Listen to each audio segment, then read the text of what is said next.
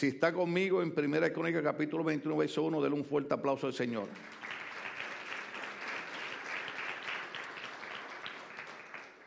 Quisiéramos hablar en tres minutos bajo el tema reconociendo a Dios.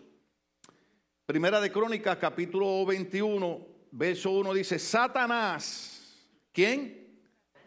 Conspiró contra Israel e indujo a David, ¿a quién? A hacer un censo, ¿un qué? Del pueblo. Por eso David les dijo a Joab y a los jefes del pueblo, vayan y hagan un censo militar que abarque desde Berseba hasta Dan y tráiganme en el informe para que yo sepa cuántos pueden servir en el ejército. La razón que estamos llegando ahí es porque hemos estado hablando de dones de ministerio. ¿Cuántos se acuerdan? Perdón, hemos estado hablando de dones espirituales. Y estuvimos hablando en el mensaje anterior sobre eh, eh, posiciones o jerarquía de autoridades. ¿Cuántos se acuerdan?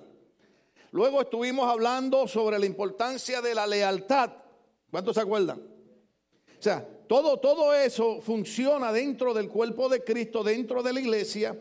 Yo sé que es mejor hablar de milagros, yo sé que es mejor hablar de prosperidad, yo sé que es mejor hablar de todo lo que yo quiero, Dios me lo va a dar. Amén, eso es parte del asunto, no deje de creer eso. Pero hay otros componentes que son importantes para que la iglesia, que es el cuerpo de Cristo, mantenga una posición de crecimiento y de estabilidad y de victoria, por así decirlo. Entonces, cuando nosotros hablamos de la grandeza, de dones de ministerio, acuérdese que se habla de, de, apóstol, de profeta, de evangelista, de maestro, de pastor. Luego se habla de dones ministeriales, se habla del que tiene don, don, don de sanidad, don de hacer milagros, don de hablar lengua, don de, de interpretación. Entonces, todo eso es parte de la iglesia independientemente de la denominación e independientemente de la, si la gente lo cree o no lo cree, todo lo que está en la palabra es cierto.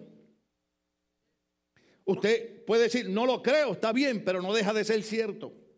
Yo puedo decir, no me funciona, pero no deja de ser cierto. La palabra de Dios, desde Génesis hasta Apocalipsis, es cierta porque la inspiró Dios a través del Espíritu Santo. Entonces, una de las cosas que nosotros hablamos fue, por ejemplo, cuando se habló de los dones ministeriales, que son para funcionar dentro de la iglesia. No sé si usted recuerda que eh, eh, énfasis de, esos mensajes fue que los dones es para servir en la iglesia. Entonces, cuando nosotros entramos en el concepto equivocado de que el don o la posición ministerial es para yo mandar, abusar, estamos teniendo conflicto. Hablé de la jerarquía, hablé de la posición de autoridad, hablé de respetar, todo eso viene en parte, pero la manera en que uno haga las cosas, por ejemplo, si uno utiliza la posición de uno para humillar, maltratar, avergonzar, difícil que Dios se agrade de eso. ¿Cuánto estamos entendiendo? Entonces, es la razón por la cual llegamos a Primera de Crónica, capítulo 21, verso 2, porque encontramos a un hombre que había recibido, qué sé yo, un don, varios dones, porque no solamente era rey, sino que era compositor, era salmista, así como Betancourt, gloria al nombre del Señor, eh, eh, también era guerrero, eh, era cantante, tenía un sinnúmero de talentos y de dones. Entonces, este hombre, recuerden que cuando el rey David estaba al servicio de Saúl y regresaban de las batallas y de las conquistas, la gente decía, Saúl mató mil, pero David... Alguien dijo 15 mil, está bien, hay que tener fe. O sea, eh, comienza David a ser engrandecido, comienza a ser reconocido. Entonces, David está en una de las mejores posiciones. En Primera Crónica, capítulo 14, verso 17, dice que David había alcanzado fama y Dios lo había bendecido tanto que todos los pueblos le tenían miedo.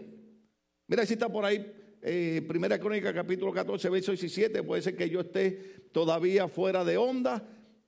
Pero es importante entender que en la época donde ocurre esto que estamos leyendo de que Satanás indujo a David, es cuando David está Oiga, en la mejor etapa ministerial, en la mejor etapa de su vida, dice el verso 17, la fama de David se extendió por toda la región y el Señor hizo que todos los pueblos tuvieran miedo. Entonces, cuando mejor está David, ojo aquí, Satanás se le acerca y lo induce, o sea, lo motiva, lo lleva a hacer algo. Entonces, eh, yo tengo el mensaje aquí escrito, bosquejado y quisiera completarlo, pero eh, hay cosas que hay que decir. A nosotros los cristianos nos enseñan a entender que la salvación es algo importante. ¿Cuántos comprenden eso? O sea, cuando nosotros hablamos de salvación, hablamos de que cada uno de nosotros, dice la Biblia, estábamos condenados a pasar una eternidad en un lugar de tormento apartado de Dios, por lo menos eso dice la Biblia. Pero Cristo cambia nuestro destino dando su vida por nosotros la cruz del Calvario. A mí me encanta hablar de eso y no, y no de lo que estoy predicando, pero tengo que predicar de esto también. Amén. cuando Cristo derrama su sangre, borra nuestros pecados, nos hace limpio delante de Dios. Entonces, en vez de pasar una eternidad en un lugar de tormento, pasaremos una eternidad en un lugar de gozo, de alegría, de paz, donde no habrá enfermedad, no habrá lágrimas, no habrá necesidad del sol ni la luna. Cristo será su lumbrera. Entonces, entendemos que por lo que hizo Cristo, lo más importante en la vida de nosotros es la salvación. Ahora, usted va a notar que ocurre algo. muchos cristianos entienden el concepto de la salvación, comienzan a buscar de Dios de corazón, comienzan a practicar la oración, comienzan a practicar la lectura de la Biblia, comienzan a practicar algo bien grande, comienzan a congregar. O sea, congregar significa venir a la iglesia. Congregar significa hacer lo que usted está haciendo hoy. porque, porque usted creía que la salvación era tan grande que usted tenía que estar en la iglesia porque usted es miembro del cuerpo de Cristo. Alguna gente dice, para servirle a Dios no hay que ir a la iglesia. No hay problema. Pero yo todavía sigo creyendo que la Biblia dice, no dejar de congregar. Ahí lo dejo. ¿Cómo? Sí, sí, sí, no, el verso bíblico completo, como algunos tienen por costumbre, pero yo no quería decir eso, pues ya que tú lo dijiste, está bien. Pero la Biblia dice que debemos congregar. Entonces nosotros creíamos en eso. Entonces, ¿qué ocurre? Que nosotros vemos que hay montones de cristianos que comienzan a buscar a Dios y comienzan a tener una vida espiritual victoriosa, triunfante. Usted los ve que siempre están llenos de gozo y gloria a Dios y no importa lo que pase, serviré a Dios. Pero de momento empiezan a ocurrir cambios. Y usted nota que su vida ya no es la misma. Lamentablemente hay veces que los cristianos que peores cosas hacen en las iglesias son los cristianos que llegan a alcanzar la posición que alcanzó David. David estaba con fama, todos los pueblos le tenían miedo porque él era el hombre conquistador, era el rey, era el que había vencido a todo el mundo. Y hay momentos que cuando mejor nos sentimos nosotros espiritualmente, cuando nos creemos que nada ni nadie nos va a mover de los caminos de Dios, ¡pum! ¿Por qué? Porque nos descuidamos de algo. ¿Qué, de qué es lo que nos descuidamos? Que la Biblia dice que nosotros tenemos un enemigo que se llama Satanás. Que vino a matar, robar y destruir. Que él no está contento con que hoy nosotros tengamos servicio en la iglesia. Si usted pensó que el diablo está contento porque usted vino a la iglesia y usted adoró a Dios con los hijos de Asaf y estamos escuchando la predicación, está equivocado. Hoy él está jalándose los pelos en el infierno diciendo, ¿cómo fue que se me escapó y no he logrado cerrar la iglesia Ministerio Bautista Logo? He tratado de cerrarla por 26 años, pero no he podido. O sea, ¿Qué, usted cree? ¿Que nosotros hemos alcanzado 26 años eh, eh, echándonos fresco? No, hermano, son 26 años de guerra de tú a tú con Satanás y sus demonios. Él ha tratado todas las cosas a vida y por haber, pero la Biblia dice, Ebenecer, hasta aquí nos ha ayudado el Señor. Entonces es importante captar esos puntos, hermano, porque la idea no es ser un grupo religioso más, la idea es ser un grupo de hombres y mujeres que tienen una relación con Dios a través de Jesucristo, llenos del poder del Espíritu Santo. Entonces dice la Biblia que este hombre que había recibido ese don de dirigir, de momento algo ocurre. Porque lo que yo creo que ustedes agarren la onda aquí es que usted ha visto, por ejemplo, eh, eh, en la televisión, ha escuchado en la radio, eh, en internet, en grandes campañas. Usted ve que se levantan muchos hombres y mujeres. Dios ha levantado mujeres poderosas. Pero de momento usted ve que hay un cambio en la vida de ellos. antes proclamaban una palabra sana, un mensaje sano, glorificaban a Dios. Ahora de momento como que usted ve que, todo se, se centraliza en ellos. Yo siempre he dicho aquí por 26 años, si algo usted quiere conocer de un pastor, tiene que ser esto. Que el pastor siempre procure que usted mire a Cristo y no lo mire a Él.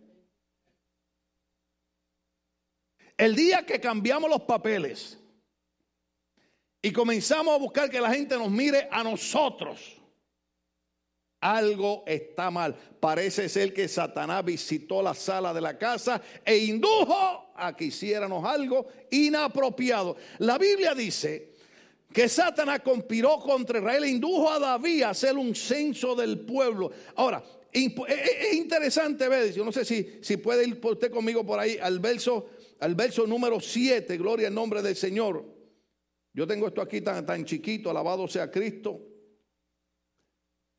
Que dice que Dios también la consideró como algo malo, por lo cual castigó a Israel. O sea, Dios consideró que cuando David quiso hacer un censo, eso estaba mal hecho.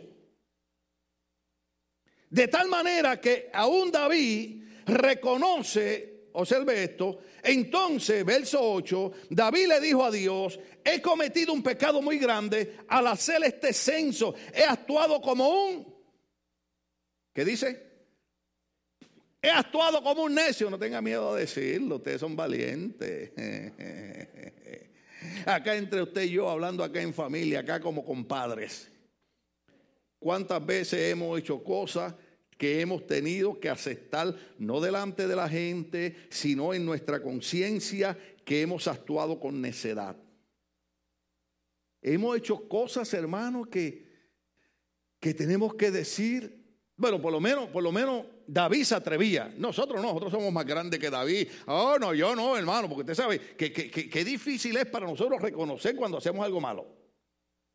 ¿Sí o no? ¿Se acuerda usted cuando la agarraban comiéndose la galletita que le dijeron que no se la comiera y tenía la galletita en la boca? Yo no me las estoy comiendo.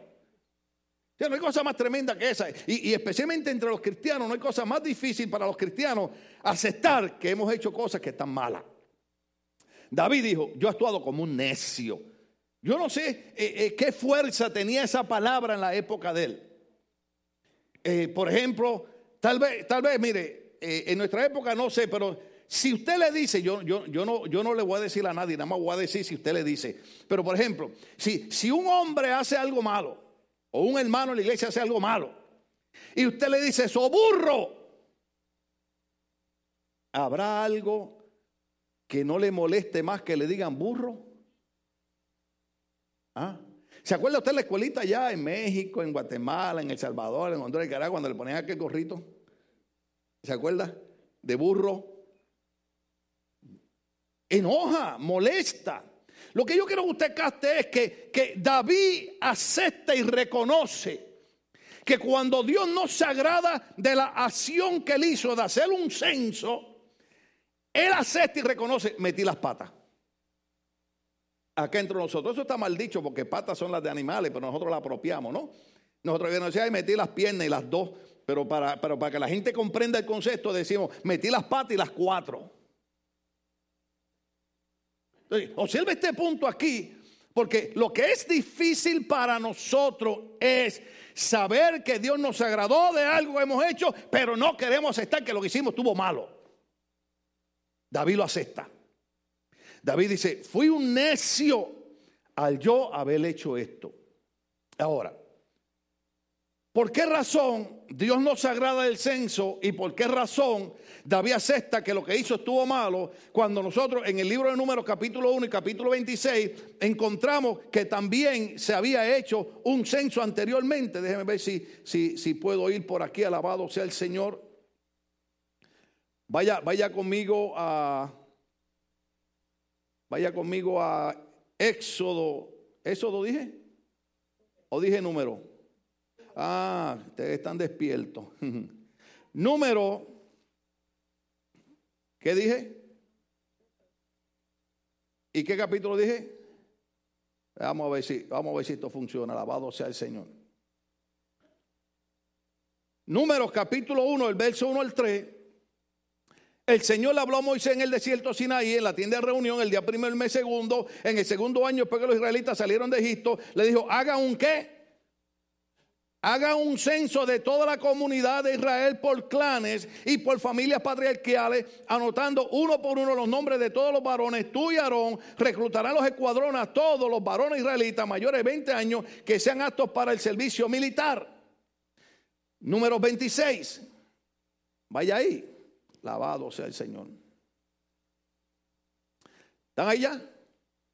Después de la mortandad, el Señor le dijo a Moisés y al sacerdote le dijo de Aarón, hagan un censo de toda la comunidad israelita por sus familias patriarcales. parece, parece lo mismo que habíamos, que habíamos leído anterior, ¿sí? Ahora, dice, Haga un censo de toda la comunidad israelita por sus familias patriarcales. Enlisten a los varones mayores de 21 años que sean aptos para el servicio militar en Israel. Moisés y el sacerdote Eliezer hablaron con el pueblo de la llanura de Moab, cerca de Jordán, a la altura de Jericó, y le ordenaron levantar un censo de todos los varones mayores de 21 años, tal como el Señor le había mandado a Moisés. Los israelitas salieron de Egipto, fueron los siguientes. Ahora, ¿qué es importante entender? Cuando usted lee números 1 y 26, se hicieron dos censos. Pero cuando David va a hacer un censo, encontramos que Dios no se agrada de ese censo. ¿Por qué razón? Tenemos que ir a Éxodo capítulo 30. Dice la Biblia de esta manera. El Señor habló con Moisés y le dijo, cuando hagas el censo y cuentas a los israelitas, cada uno deberá pagar al Señor rescate por su vida. Ahora sí, Esta mañana yo estaba pensando que yo he estado haciendo algo malo en la iglesia. Y es esto. Que todo servicio yo debo tener café preparado atrás para que los hermanos antes de empezar el servicio se tomen su tacita de café. Para que cuando vengan a escuchar el mensaje todo el mundo esté despierto. No, es que nadie esté dormido, hermano. No, no, no. Es que, es que eso esta mañana estaba pensando en eso. Porque cuando nosotros enseñamos la palabra, es porque hay un concepto importantísimo para nuestra vida como creyentes. Y entonces, si usted está pensando en los cuatro platos de pavo que se comió, en el relleno del pavo que se tragó, en los cuatro pedazos de cheesecake que se comió. Todo eso es bueno, pero ya, ya, ya ustedes están haciendo la digestión.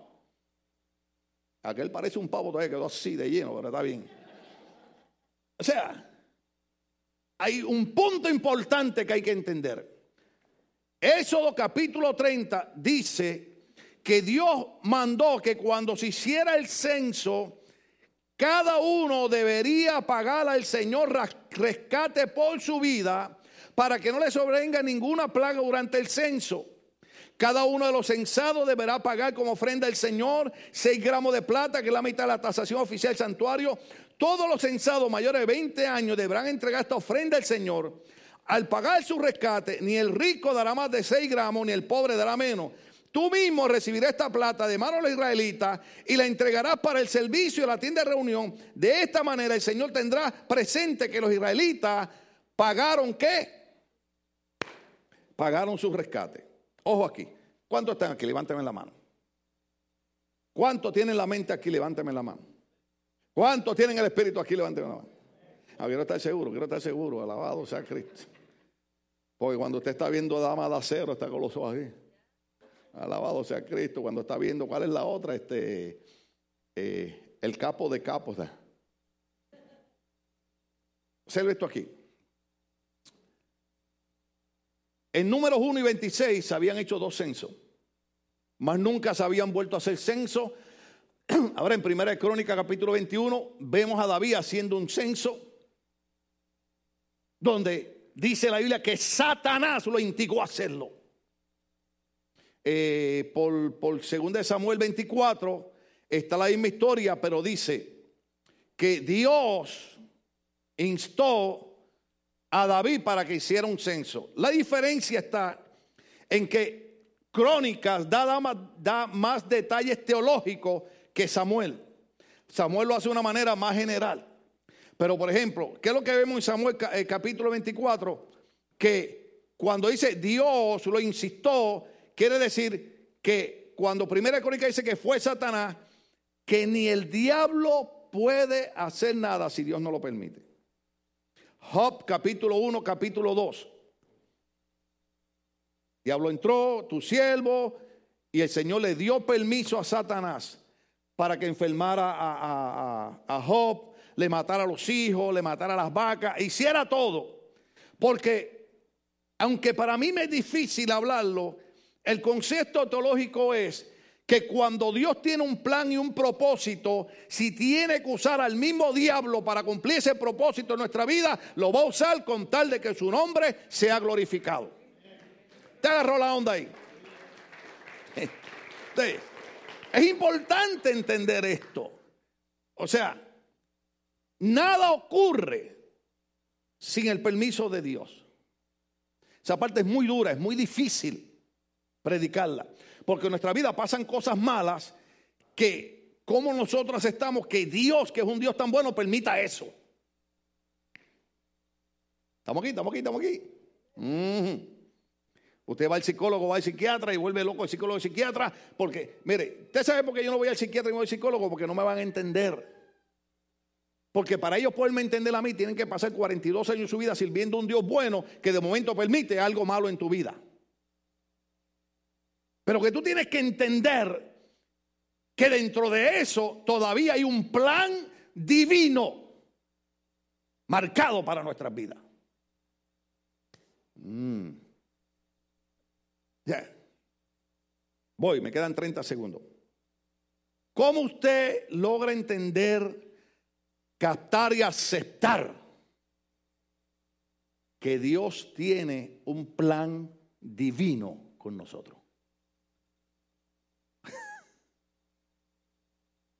Si usted no entiende eso, siga comiendo tacos, siga comiendo pavo, siga comiendo cheesecake.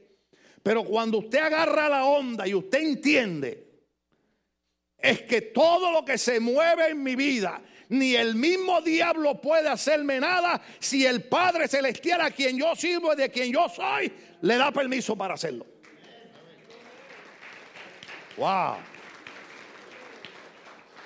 Entonces, cuando entramos en ese concepto tenemos que entender algo. Cuando David hace el censo, la razón por la que Dios no se agrada es porque se hizo un censo y no se les cobró el rescate a ninguno de los del pueblo israelita. En otras palabras, nadie pagó la ofrenda que tenían que pagar a Dios cuando se hacía el censo. Y te dice, pastor, ahora sí me hice bolas. Oiga esto. La razón para que el pueblo tenía que pagar un rescate cada vez que se hacía el censo, la razón por la que tenían que dar dinero no es porque Dios lo necesitaba ni se lo quería quitar, porque la Biblia dice, mía es la plata, mío es el oro y a quien quiera se lo doy. El Señor es dueño de todo lo creado. Pero sin embargo hay un concepto interesantísimo aquí que cuando, cuando David hace el censo y no deja que el pueblo pague ni dé dinero, uh, aleluya, tengo que tener cuidado que uno de estos predicadores listos, tramposos, no vaya a agarrar mi mensaje para sacarle dinero a la gente, pero yo tengo que enseñar una verdad de Dios. La verdad de Dios es esta. Cuando David no le cobra el dinero de la ofrenda por el rescate al pueblo, no está reconociendo a Dios. No está reconociendo que si llegaron a la tierra prometida, que si tienen perdón de pecado, es porque Jehová Dios, como en alas de águila, los sacó de Egipto, los llevó por el desierto a una tierra prometida. Le dijo: Te llevo a lugares donde hay cosechas que tú no sembraste, te llevo a lugares donde hay casas que tú no construiste. Cuando ellos no pagaron el rescate, se olvidaron de reconocer que todo lo que tenían había sido porque Dios había sido bueno con ellos. Déjeme dar un poquito para atrás, déjeme dar un poquito para atrás. ¿Por qué Dios le cobra un rescate? Porque hay un verso bíblico que dice, la raíz de todos los males es el amor al dinero. Nosotros podemos gastar dinero en pagar cable, podemos gastar dinero en ir a lugares de recreación, podemos gastar dinero en cualquier cosa. Inclusive gastamos dinero para comprar cosas que no necesitamos simple y sencillamente porque se nos antojan. Pero cuando se trata de dar dinero en la obra de Dios, oh. es más, yo creo que ya ustedes quieren que yo termine de predicar. Observe aquí, no hay cosa más difícil para el hombre y la mujer que sacar dinero para la obra de Dios.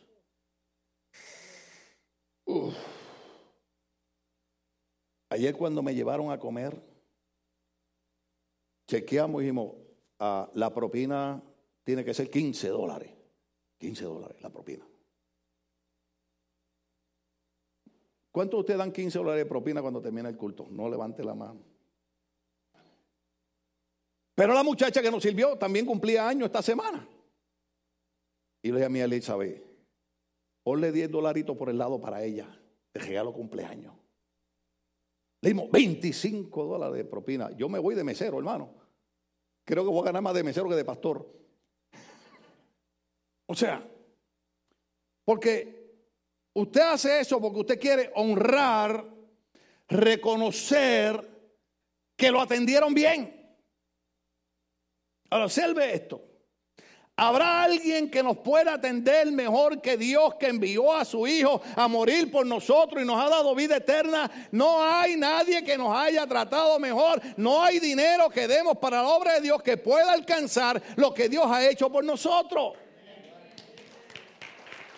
No, esa parte es difícil. Para mí me es difícil predicarla porque yo soy un pastor que a mí no me... A mí no me gusta hablar de dinero en la iglesia. Ustedes saben, hermano, porque todos los pastores somos unos pillos, somos unos ladrones. Ese es el concepto de la gente que no entienden, que no quieren reconocer a Dios con su dinero. Uh, qué parte difícil es esa. ¿Cómo salgo de esto, Señor? Ayúdame. O sea,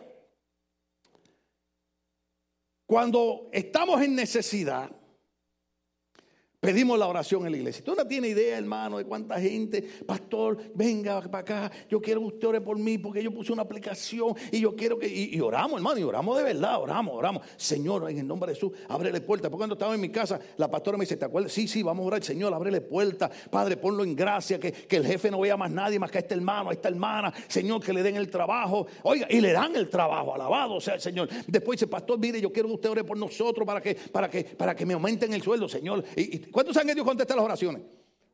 Y le suben el sueldo y para aquí, para allá, hermano, oiga. Y después se olvidan de reconocer que no están en ese trabajo ni tienen ese sueldo por ellos, sino porque Dios abrió puertas, puso gracia y bendijo su vida y ahora es el momento de reconocer a Dios con el pago de nuestro rescate. Yo le decía a una persona aquí en la iglesia, estábamos hablando los otros días, y, estamos hablando de cosas, de bendiciones, para aquí, para allá. Y después que la persona terminó de hablar conmigo, una persona muy buena de aquí en la iglesia, yo le dije, mire, yo necesito que usted entienda algo. Todas esas bendiciones que usted me está hablando se deben a la iglesia. Y me quedo mirando así ahí, Pastor Car. Se debe a la iglesia. Porque si usted llegó a esta iglesia, se me acabó el tiempo. Si usted llegó a esta iglesia y a través del proceso del tiempo o de los años usted ha tenido dificultades y problemas y lucha y batalla, pero no los pastores. Alguien de la iglesia le ha dado la mano, lo ha ayudado, lo ha bendecido.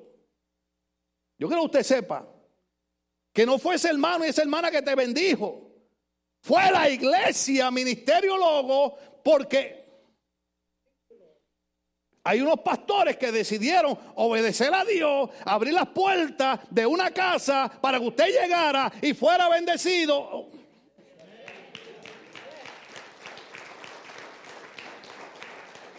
Oh, ¿Se acuerda cuando yo hablé ahorita que lo difícil para David era aceptar que había sido un necio y dijo, soy un necio? Lo difícil para nosotros es aceptar que la bendición que tenemos se debe a la iglesia. ¿Mm? Hay hermanos que dicen, no fue el pastor ni la pastora ni su familia, fue el hermano y la hermana. Sí, pero si los pastores no hubieran abierto esta iglesia, ese hermano no estuviera aquí, tú no hubieras llegado aquí y esa persona te hubiera bendecido y tú no hubieras recibido la bendición. Así que es hora de reconocer que todo lo que tenemos ha sido porque Dios ha movido su mano y ha puesto las piezas cada una en su lugar. Y si en algún momento hemos sido bendecidos, hay que reconocer que Dios ha puesto su mano. El problema de David fue que le envió un mensaje equivocado al pueblo. No hay que pagarle el rescate, lo que necesito es hacer el censo, saber cuánta gente vemos. Dios dijo, eso está mal hecho. Porque si tú no le enseñas al pueblo a reconocer que todo lo que tienen es porque yo he puesto mi mano, tú tienes que enseñarle al pueblo que si hoy tienen un rey que ha conquistado y ha derrotado a los enemigos, ha sido porque yo te puse a ti para que tú los bendijeras a ellos. Pero si tú no le enseñas al pueblo a reconocerme a mí, las cosas están malas. Entonces, una de las cosas que la iglesia tiene que entender es que hay que reconocer a Dios en todas las cosas que ocurren en nuestra vida. Mm. Qué feo, qué feo, qué feo lo que acabé de decir, ¿verdad? usted no da gracia que usted, usted está en una iglesia donde se le dicen las cosas como deben de ser. Oh, aleluya. O sea, esto es el efecto dominó. Entonces, yo voy a decir, yo voy a decir algo aquí, voy a decir algo aquí. Aquí hay hermanos que ayudan a un hermano y ese hermano ayuda a otro y después el otro recibió ayuda y dice, yo me voy de la iglesia porque el pastor nunca me dio la mano. Déjame decirte algo. Si no fueran por los pastores, el primer hermano que ayudó no hubiera estado aquí. Si no fuera por los pastores, el primer hermano que ayudó no hubiera entendido el concepto de dar a otro de lo que Dios nos ha dado. ¿Cuántos entienden la cadena? Y algunos ustedes están pensando, ay, qué arrogante, pues es que me cae gordo. No, hermano.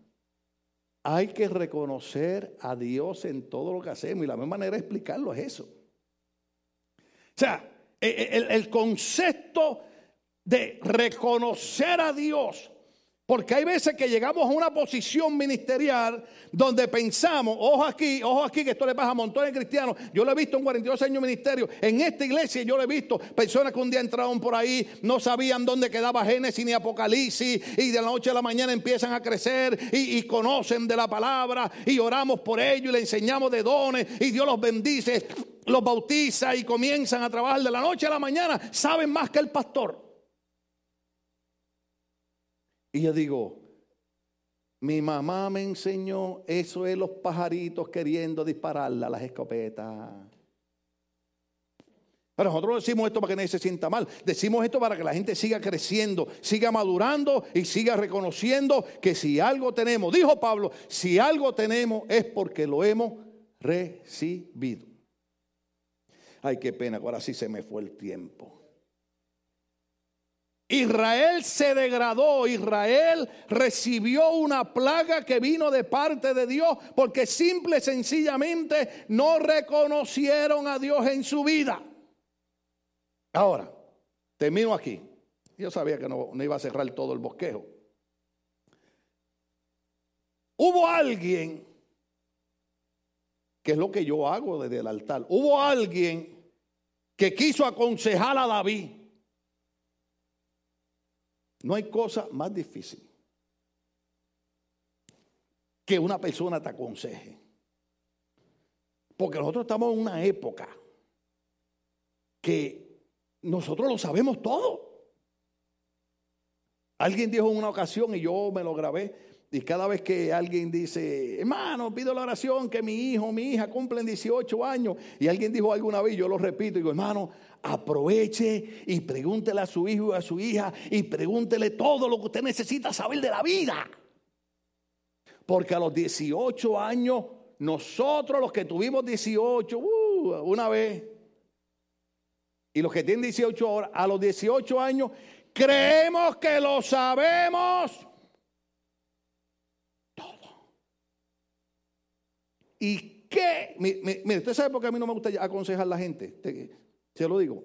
Ay, pero pastor, no, sí, sí, yo aconsejo por el, por el mensaje. Pero la razón por la que a mí no me gusta llamar a la gente para aconsejarlo es, número uno, número uno. Si yo llamo a una persona para aconsejarlo, ahí viene con un sermón. Ahí me va a decir lo que dice la Biblia. ¿Y qué tú quieres que yo te diga? Yo no soy drogadicto, yo no soy alcohólico, yo no te puedo hablar de droga, yo no te puedo hablar de licor, pero soy cristiano. Yo te puedo hablar de lo que dice la Biblia. Y yo te puedo hablar que a la edad que he llegado, no voy a decir los años porque dijo el doctor Delgado, it's not your business, aleluya, aunque ya ustedes lo saben. ¿Cuántos saben cuántos años yo tengo? ¿Sí? ¿Quién sabe cuántos años tengo? Levante la mano. Gracias, eso de Dios. O sea, o sea, una de las cosas que me enseñó una viejita que lo que tenía era segundo grado de escuela fue, hijo, el que sigue consejo llega viejo. Mira dónde estoy. Oiga esto, oiga esto. Y un viejito bien chango, en Puerto Rico decimos chango, o sea, creído. Porque mire cómo predico en una silla giratoria, mire.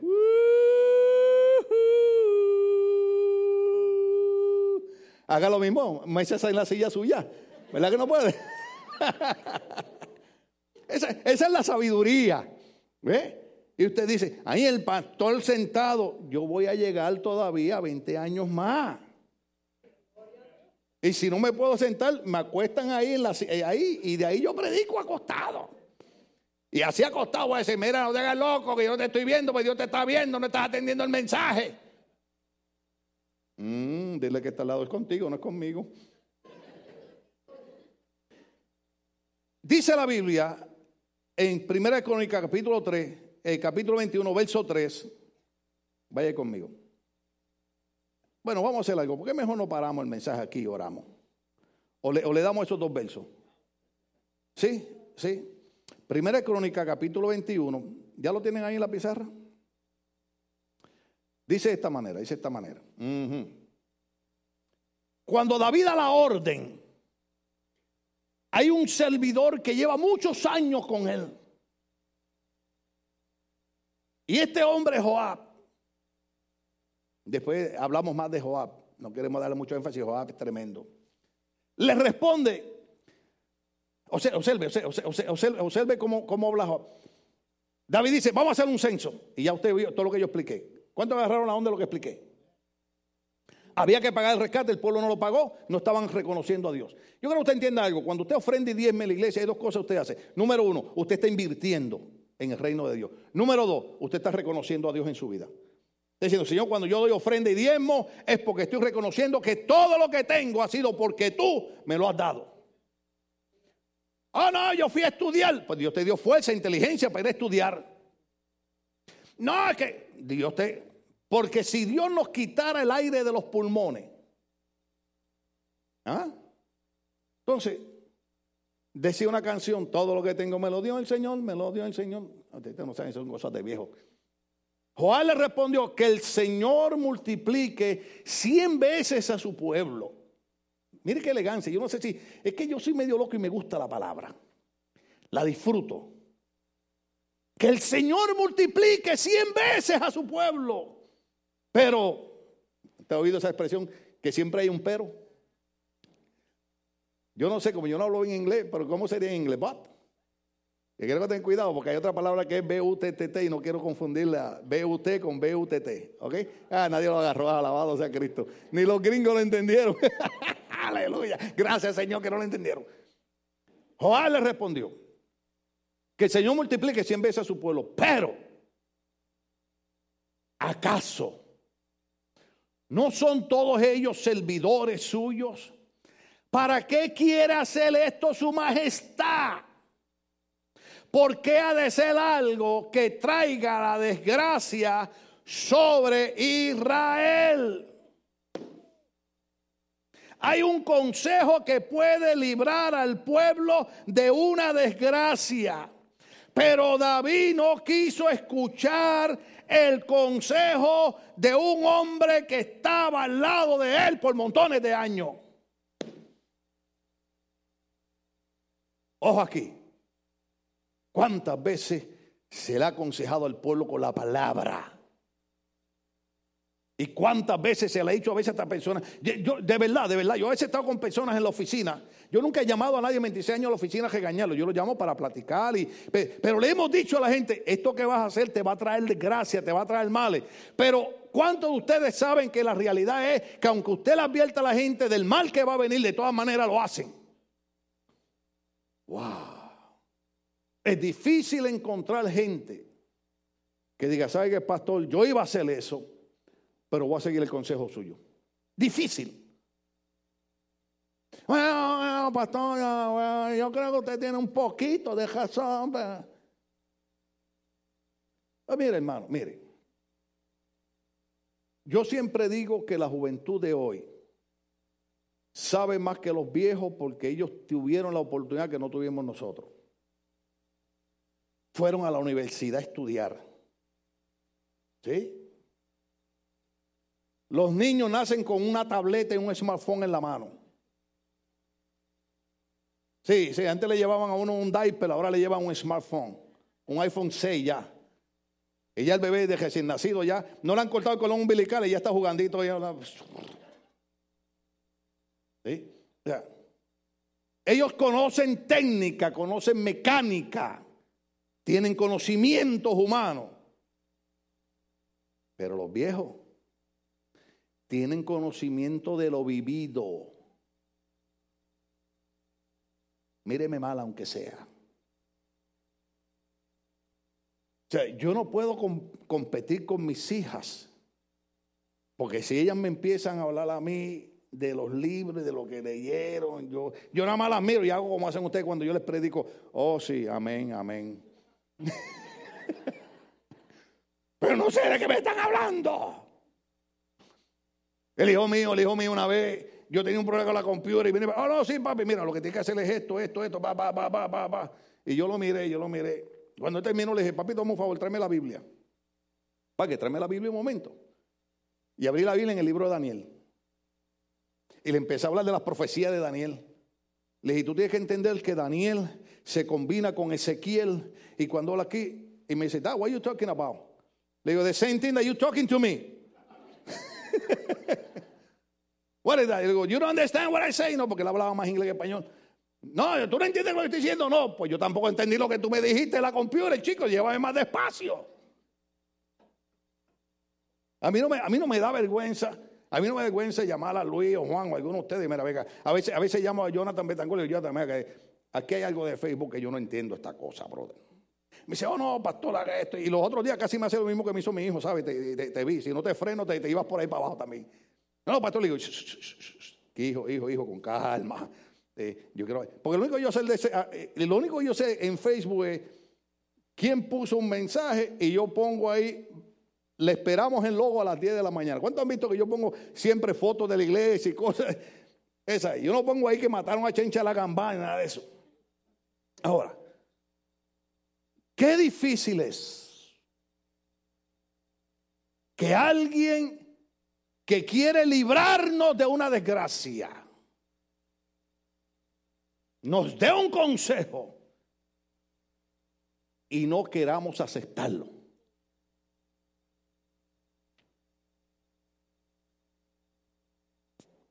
Si yo estuviera en otra época, predicaba diferente y le preguntara a ustedes, ¿por qué usted cree que mucha gente se ha ido de esta iglesia?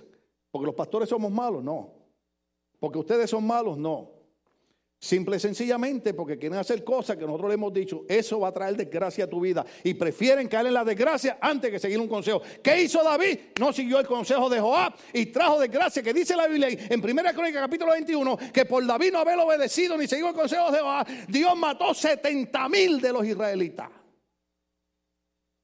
Por un hombre que no siguió un consejo. Yo sé que los consejos molestan, yo sé que, ay Dios mío, cuando vienen a aconsejar a uno, porque es que uno sabe que le van a decir que uno no haga lo que uno quiere hacer. ¿Ah? Iba a decir algo aquí, un testimonio, pero no lo puedo dar. Es, verídico, pero no lo puedo dar. Pero, pero mire, mire, mire, mire. ¿Cuántos casados hay aquí?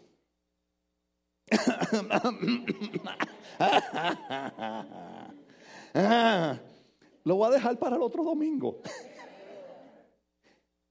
¿Ah? Sinceramente, ¿cuántos esposos hay aquí? De la mano, de la mano. Aquí no dejan levantar la mano.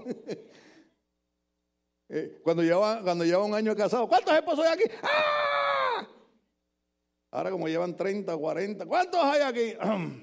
levanta la mano, que el pastor dijo que levanta la mano. Ah. Pero, honestamente, hermano, yo necesito, empezar la predicación. Todo esto es la introducción.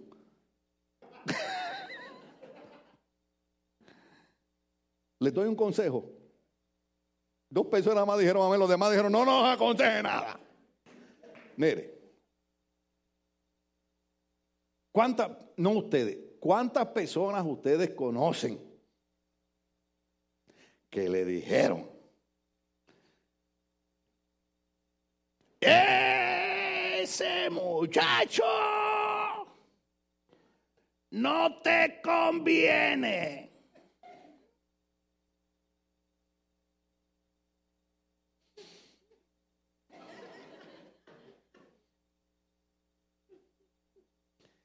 esa muchacha no te conviene. Nada, yo no tengo tiempo aquí para entrar en un tema matrimonial ahora, usted sabe, yo sé, yo sé, yo sé que hay personas que han superado luchas y batallas y han conquistado, pero yo como pastor y mi esposa hemos bregado con personas que se les aconsejó en esta iglesia, se les dijo, se les dijo, esa relación de ustedes Número uno, Dios no está en ese asunto. Número dos, no se vistan que no van para ningún lado. Ah, pastor, siempre una mentalidad fanatismo y, legalismo. No, ni fanático ni legalista, hermano. Lo que pasa es que nosotros a veces percibimos. Usted sabe, antes nosotros en la iglesia usábamos el don de ciencia. Usted sabe que es el don de ciencia, que Dios te revela lo que va a pasar en las personas. Ahora usamos el don de ciencia y el don de sospecha también. Porque, mire, mire, ¿cuánto lleva muchos años manejando, manejando automóvil? ¿No va usted manejando y todo va bien y de momento usted mira un carro y usted inmediatamente ve lo que esa persona va a hacer y todavía no lo ha hecho? Que usted dice, déjame reducir porque este se va a tirar y no pone señal ni nada y, se tira el cantazo. Y si usted no hubiera percibido eso, tenía un accidente. ¿Cuántos entienden eso? Así es en la vida. Nosotros a veces, los viejitos, ya vemos las cosas. Y después, al año, no, que pastor, que, me, este, que no se lava los pies, que esto, que lo otro. ah, antes de casarse. El muchacho le aconsejo al muchacho. Ve a la casa de la muchacha y dile a los padres, yo quiero que ustedes me hablen de su hija, pero de verdad, como le hablan a ella cuando yo no estoy. Mira vos, de verdad. Sentate que te voy a contar. ¿Ah? Y la muchacha, vaya a hablar con los papás del muchacho. Y dígale, hi, how you doing? I feel that I love you already. I feel like you're my family already. But you can't tell me about your son. ¿Ah? ¿Tú quieres que yo hable de mi hijo? Porque déjeme decirle, déjeme decirle.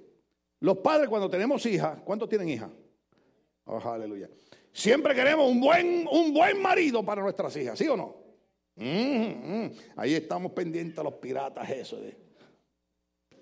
Sí, sí, sí. Y la gente cree que son bromas de nosotros, viendo la gente dice, bueno, como ese es pastor, yo voy a hacer lo que me dé la gana. No, hermano, no, hermano, mire, mire, ya tengo que hacer lo que hizo el doctor John Delgado. Ya tengo que sacar el bate y ponerlo al lado de la puerta.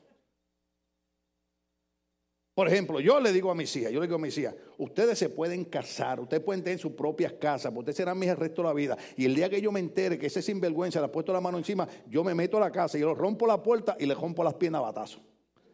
Te llevan preso. Ay, pues es lo que quiero, vivir de gratis.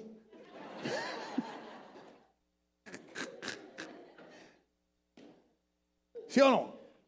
Entonces, vienen que no quieren saber de ella, que no quieren saber de él. ¿Por qué? Porque cuando viene un Joab a darte un consejo, no lo quieren recibir.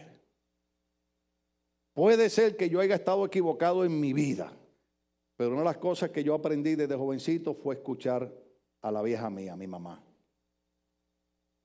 Una de las cosas que ella siempre me dijo, hijo, recuerde que usted nació de una mujer. Nunca sea abusivo con una mujer. Y mi esposa ahora me golpea, me da y... Digo, pégame, pégame, pero no me dejes. Cuando fuimos bendecidos en este día, den un aplauso al Señor, vamos a estar de pie, iglesia. Aleluya.